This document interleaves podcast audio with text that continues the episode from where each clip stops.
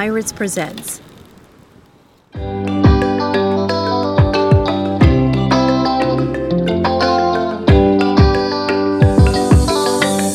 Changer de vie et partir sur un voilier, faire le tour du monde pour découvrir la liberté sur l'océan.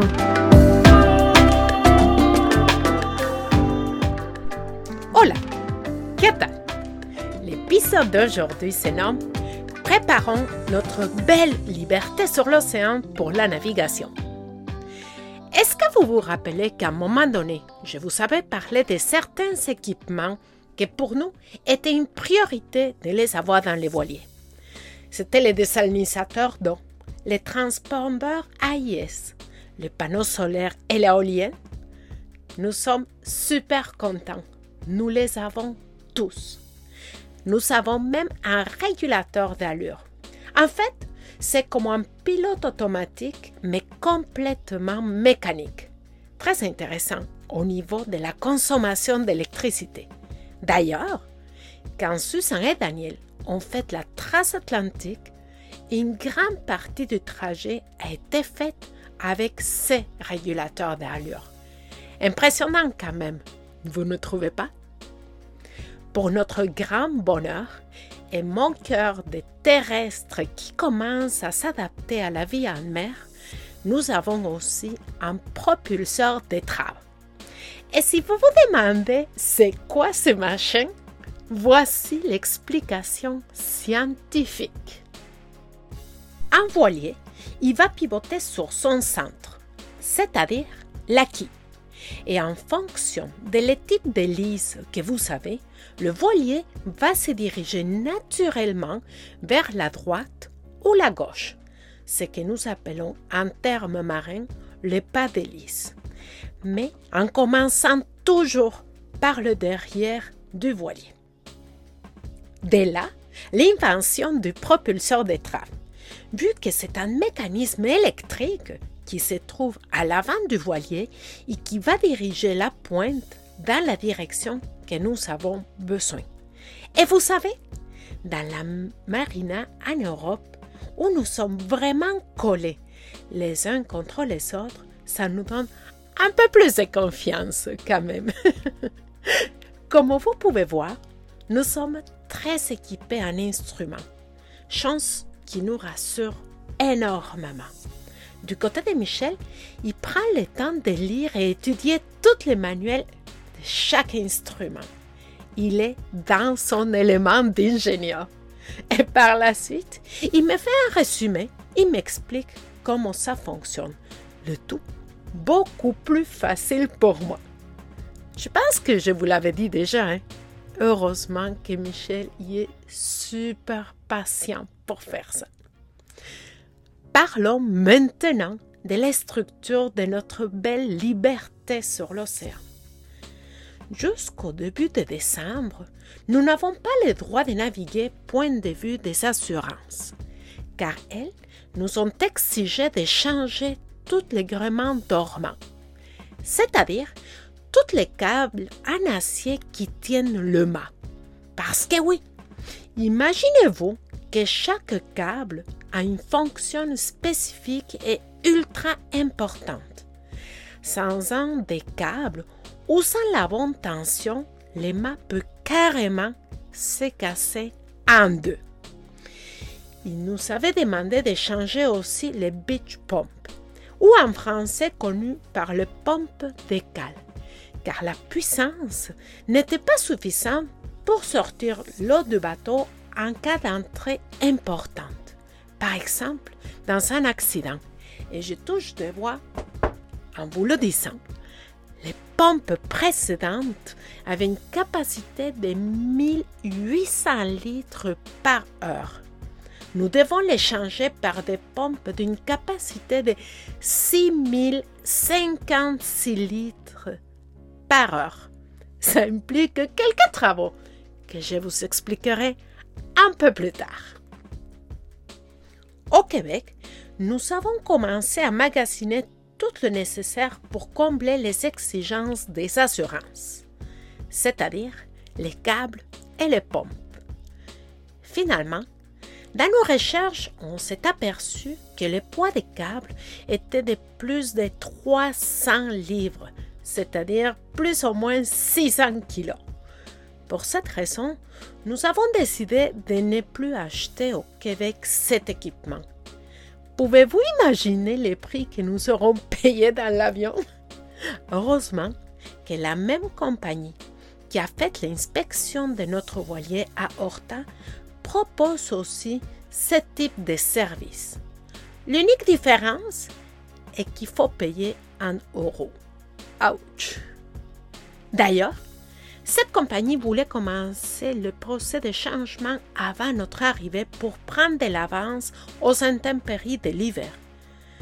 Mais nous avons refusé.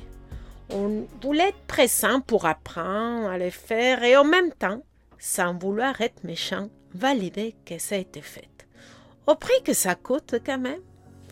Donc, deux jours après notre arrivée à Horta, Michel donne rendez-vous à Joao et Duncan les deux ingénieurs maritimes qui vont faire le travail.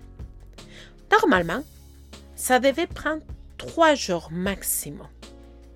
Mais vous avez vu, plutôt entendu, que j'ai dit clairement ingénieur, n'est-ce pas? Est-ce que vous vous imaginez trois ingénieurs qui travaillent ensemble? Ils cherchent la perfection totale. Finalement, ça a pris une semaine et demie. Mais honnêtement, nous sommes super contents et rassurés de savoir que tout a été fait à la perfection. Ça y est, tout notre gréement est changé et notre portefeuille un peu plus léger aussi.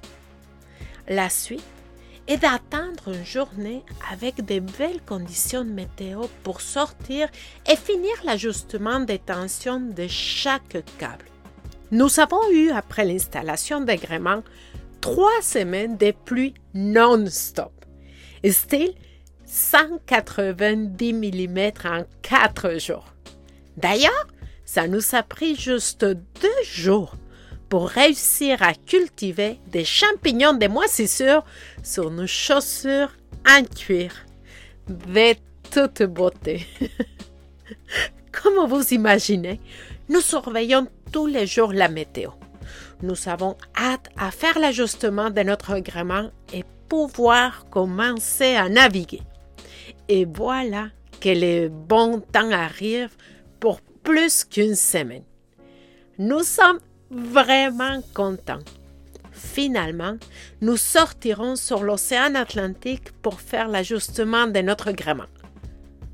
Jusqu'au moment que la compagnie que nous avons engagée pour l'ouverture de notre conteneur nous appelle pour nous dire que le conteneur est prévu pour le mardi 2 décembre. La même journée que le bon temps commence. Heureusement que nous avons une voisine de voilier qui est d'accord à nous prêter son auto pour vider le conteneur le plus vite possible. Finalement, nous avons juste 35 boîtes. Parfait. On se met comme mission le vider la même journée vu que la voisine a besoin de son auto le lendemain. Et nous ne voulons payer pas plus de temps au port pour le conteneur. Mission réussite. Ça nous a pris plus ou moins huit voyages et le travail était fini. Et vous savez, en racontant toujours mes histoires comme d'habitude, j'ai réussi à obtenir une petite place au bureau de la marina pour entreposer nos boîtes le temps que nous les vidons. Ça y est, tout va très bien. Nous allons naviguer. Même on essaye d'organiser avec deux sortes voiliers d'aller à Sao George. C'est une île à peu près à 4 heures, 4 heures et demie de navigation et on voulait passer quelques jours là-bas. Nous sommes vraiment fébriles à l'idée, mais devinez quoi? Morphy est de retour encore avec nous. L'inspecteur des douanes nous parle des taxes à payer pour l'importation de nos. On l'explique que ce n'est pas vraiment une importation. que nous sommes Canadiens et que le tout va être dans le voilier canadien directement. Après quelques minutes de discussion avec mon pitoyable portugais, il a fini par finalement accepter de nous exempter des taxes, mais à la condition de se donner le droit de venir vérifier sans préavis que toutes les boîtes se trouvent bel et bien dans le voilier et nulle part ailleurs. Et voilà, que notre envie de naviguer a tombé à l'eau et que nous devons nous concentrer à ranger 35 boîtes dans 42,3 pieds le plus vite possible pour recevoir la visite de l'inspecteur et essayer de profiter du bon temps. Vous savez, si vous avez envie de savoir si nous avons réussi le rangement de nos 35 boîtes et le processus de changement de pompe, je vous attends la semaine prochaine. Hasta la vista!